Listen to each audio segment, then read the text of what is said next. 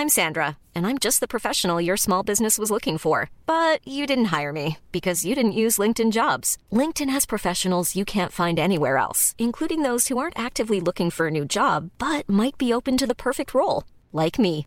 In a given month, over 70% of LinkedIn users don't visit other leading job sites. So if you're not looking on LinkedIn, you'll miss out on great candidates like Sandra. Start hiring professionals like a professional. Post your free job on linkedin.com/people today.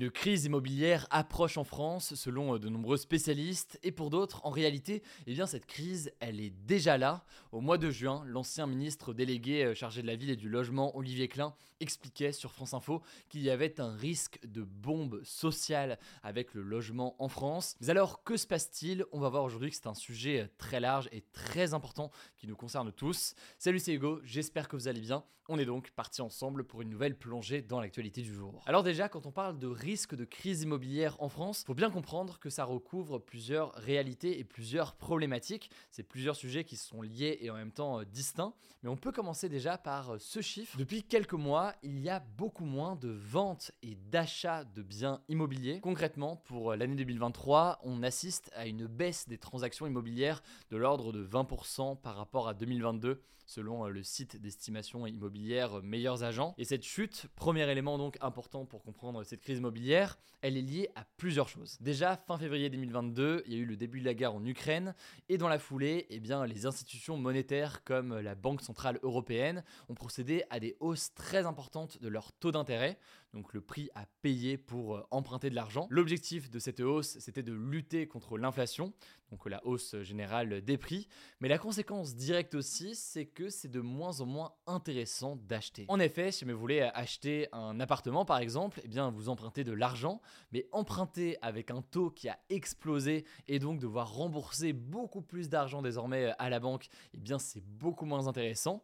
Par ailleurs, c'est aussi des prêts qui sont de plus en plus durs à obtenir et donc si on résume, c'est plus dur d'obtenir un prêt, ça coûte plus cher. Tout cela ne pousse pas eh bien, les personnes, comme d'ailleurs les entreprises, à acheter et à investir. Bref, les gens achètent moins du coup parce que c'est moins intéressant. Ça peut mener aussi du coup à une baisse des prix. Typiquement, pour la première fois depuis 2017, le prix moyen au mètre carré des appartements a reculé au niveau national au premier semestre 2023, selon euh, des chiffres de Century 21. Même si il faut noter quand même qu'il y a des variations selon les régions, les territoires et même euh, les quartiers. Mais il faut aussi noter que tous les propriétaires n'acceptent pas revoir à la baisse le prix de leur logement. D'ailleurs, les agences immobilières et les notaires remarquent que c'est surtout en fait des vendeurs contraints qui finissent par vendre euh, en ce moment. Donc des vendeurs contraints, ça peut être lié à un divorce, à un décès ou alors à une mutation et un changement d'emploi qui fait que vous êtes obligé de vendre quand bien même eh bien, euh, ce n'est pas la bonne période et donc vous vendez souvent moins cher. Premier élément donc, un marché comme ça qui euh, du fait des taux d'intérêt eh bien, ralentit. Deuxième élément qu'on peut noter maintenant, c'est le fait que la production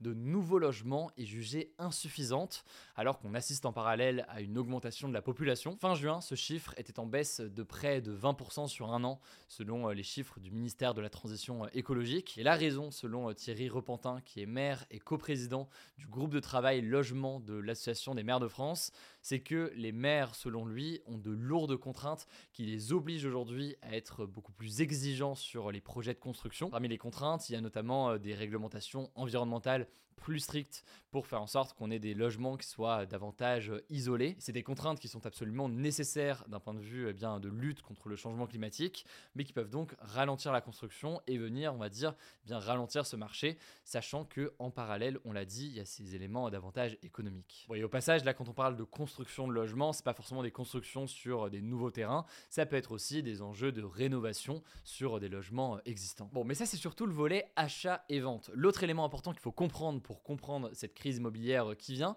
c'est la question de la location. En effet, le nombre de logements louer n'est pas suffisant en fait pour satisfaire la demande.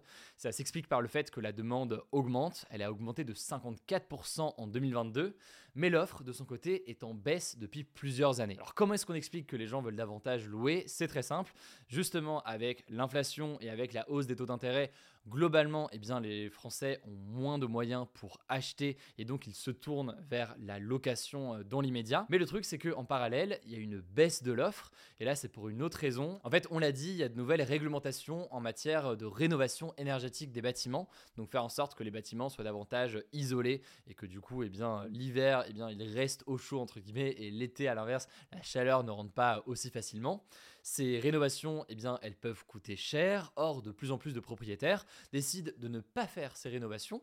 Ils préfèrent, eh bien, à la place, soit vendre leur logement, soit tout simplement le mettre sur des offres de location type Airbnb, donc davantage à vocation euh, touristique. Conséquence, du coup, il y a de moins en moins de logements qui sont dispo et qu'on peut euh, louer. Et forcément, si on a une hausse de la demande et une baisse de l'offre, eh bien, ça devient extrêmement compliqué pour se loger euh, aujourd'hui en France. Bon, mais là, on parle de façon assez large et c'est des éléments qu'on a pu d'ailleurs déjà évoquer dans les actus du jour euh, ces derniers jours, mais de façon euh, plus précise aussi euh, en ce moment, il y a une vraie urgence, y compris et surtout même pour la question des logements sociaux, donc les logements destinés à des personnes qui ont des difficultés à se loger. En effet, le nombre de demandes continue de s'allonger. Très concrètement, fin 2022, 2,42 millions de ménages étaient en attente d'un logement social et la présidente de l'Union sociale pour l'habitat, Emmanuel Cos, interrogée par France Info ce mardi, estime qu'il faudrait en produire environ 198 000 chaque année pour faire face à la demande, et ce alors que le ministre du Logement a annoncé la construction de 85 000 nouveaux logements d'ici 2023. En gros, je vous la fais courte, mais les spécialistes estiment que le rythme ne va pas assez vite pour faire face à cette demande. Une demande évidemment essentielle pour les personnes les plus modestes qui ont besoin de ces logements sociaux pour s'en sortir et arriver à être logés. Alors face à tout cela, la Première ministre Elisabeth Borne a présenté un plan logement pour répondre à la crise. Parmi les mesures, il y a notamment le prolongement jusqu'en 2027 du prêt à taux zéro.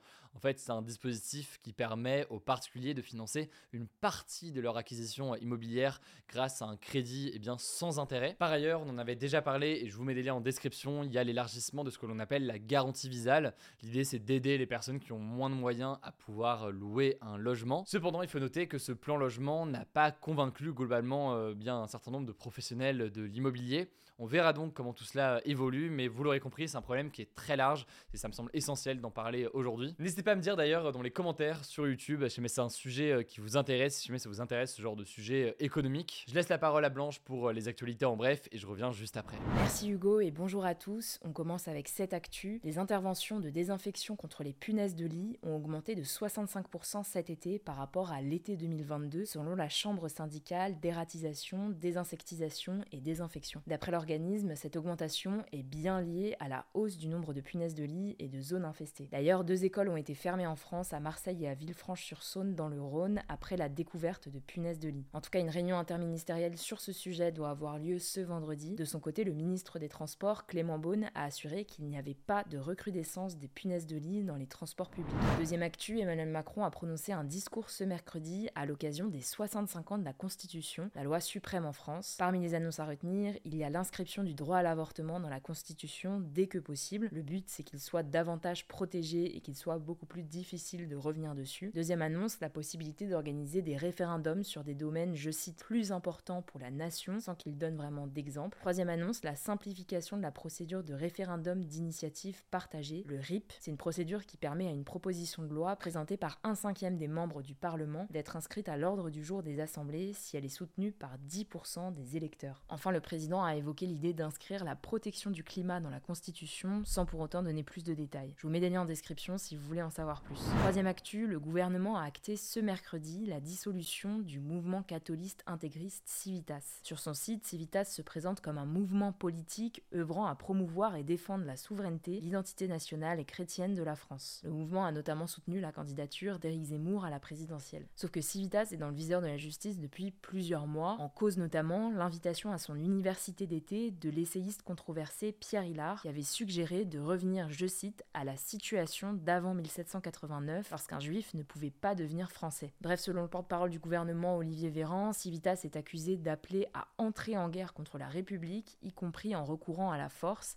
et donc le mouvement n'a plus le droit d'exister. Quatrième actu, les Restos du Cœur, une association d'aide alimentaire, vont être contraints de refuser des bénéficiaires à partir de novembre, une première dans l'histoire de l'association. La raison, c'est la hausse du nombre de bénéficiaires et le manque de moyens. Pour vous donner une idée, l'association a déjà accueilli 1,3 million de personnes en 2023 contre 1,1 million sur toute l'année 2022. Et ces derniers mois, à cause de l'inflation, son budget pour les achats alimentaires, qui sont ensuite redistribués gratuitement aux bénéficiaires, a doublé. Cinquième actu, le site de la SNCF était totalement saturé ce matin à cause de la mise en vente à 6 heures des billets de train pour les vacances de Noël. En gros, depuis ce matin, il était possible d'acheter des billets pour la période du 10 décembre au 9 janvier, sauf que tout le monde a eu la même idée et donc le site a planté. Alors il y avait déjà eu le même problème l'année dernière, selon la SNCF, l'affluence avait été 10 fois supérieure à la normale. Sixième actu, le pape François a déclaré dans un courrier adressé aux cardinaux que les unions de personnes de même sexe peuvent, je cite, faire l'objet d'une bénédiction tant que ça ne s'apparente pas au mariage. Il considère en effet toujours que le mariage est une union entre une femme et un homme, naturellement ouverte à la procréation. C'est une prise de parole assez inédite et importante, car elle intervient alors qu'une vaste réunion doit se tenir au Vatican, ça s'appelle la Synode des évêques, c'est une assemblée composée de 450 membres, des évêques mais aussi pour la première fois des femmes et des laïcs. Ils débattront à huis clos pendant un mois sur de nombreux sujets de société. Septième actu, le groupe Meta, qui est propriétaire de Facebook, Instagram et WhatsApp, réfléchirait à un abonnement payant pour utiliser Facebook et Instagram en Europe sans publicité. Cette info a été révélée par le média américain The Wall Street Journal. Il s'agirait de forfaits à 10 euros par mois pour un compte sur ordinateur et 13 euros pour les applications. Alors au-delà de l'aspect purement financier, ça permettrait surtout à Meta de se conformer à la législation européenne. En effet, l'entreprise récolte depuis des années les données de ses milliards d'utilisateurs pour leur proposer des publicités ciblées et personnalisées. Sauf que ce n'est pas au goût de l'Union européenne qui a donc mis en place en 2016 un règlement européen sur la protection des données, le RGPD, puis un règlement sur les marchés numériques qui doit entrer en vigueur le 6 mars 2024. Ce règlement, il interdit notamment la publicité ciblée grâce à des collectes de données. Concrètement, les entreprises concernées ont donc jusqu'à cette date pour se conformer à ces nouvelles règles, sans quoi elles pourront payer de lourdes amendes. Dernière actu, le prix Nobel de chimie a été attribué ce mercredi et il y a encore un Français parmi les primés. Il s'agit de Mungi Bawendi, aux côtés de l'américain Louis Bruce et du russe Alexei Ekimov pour leur découverte sur les points quantiques. En gros, ce sont des microcristaux de 2 nanomètres de diamètre. Les prix Nobel de littérature et de la paix seront quant à eux annoncés ce jeudi et ce vendredi. Voilà, c'est la fin de ce résumé de l'actualité du jour. Évidemment, pensez à vous abonner pour ne pas rater le suivant, quelle que soit d'ailleurs l'application que vous utilisez pour m'écouter. Rendez-vous aussi sur YouTube ou encore sur Instagram pour d'autres contenus d'actualité exclusifs. Vous le savez, le nom des comptes, c'est Hugo Décrypte. Écoutez, je crois que j'ai tout dit. Prenez soin de vous et on se dit à très vite. Small details are big surfaces. Tight corners are odd shapes. Flat, rounded, textured, or tall. Whatever your next project, there's a spray paint pattern that's just right. Because Rust new Custom Spray 5 in 1 gives you control with five different spray patterns. So you can tackle nooks, crannies, edges, and curves without worrying about drips, runs, uneven coverage, or anything else. Custom Spray 5 in 1. Only from Rust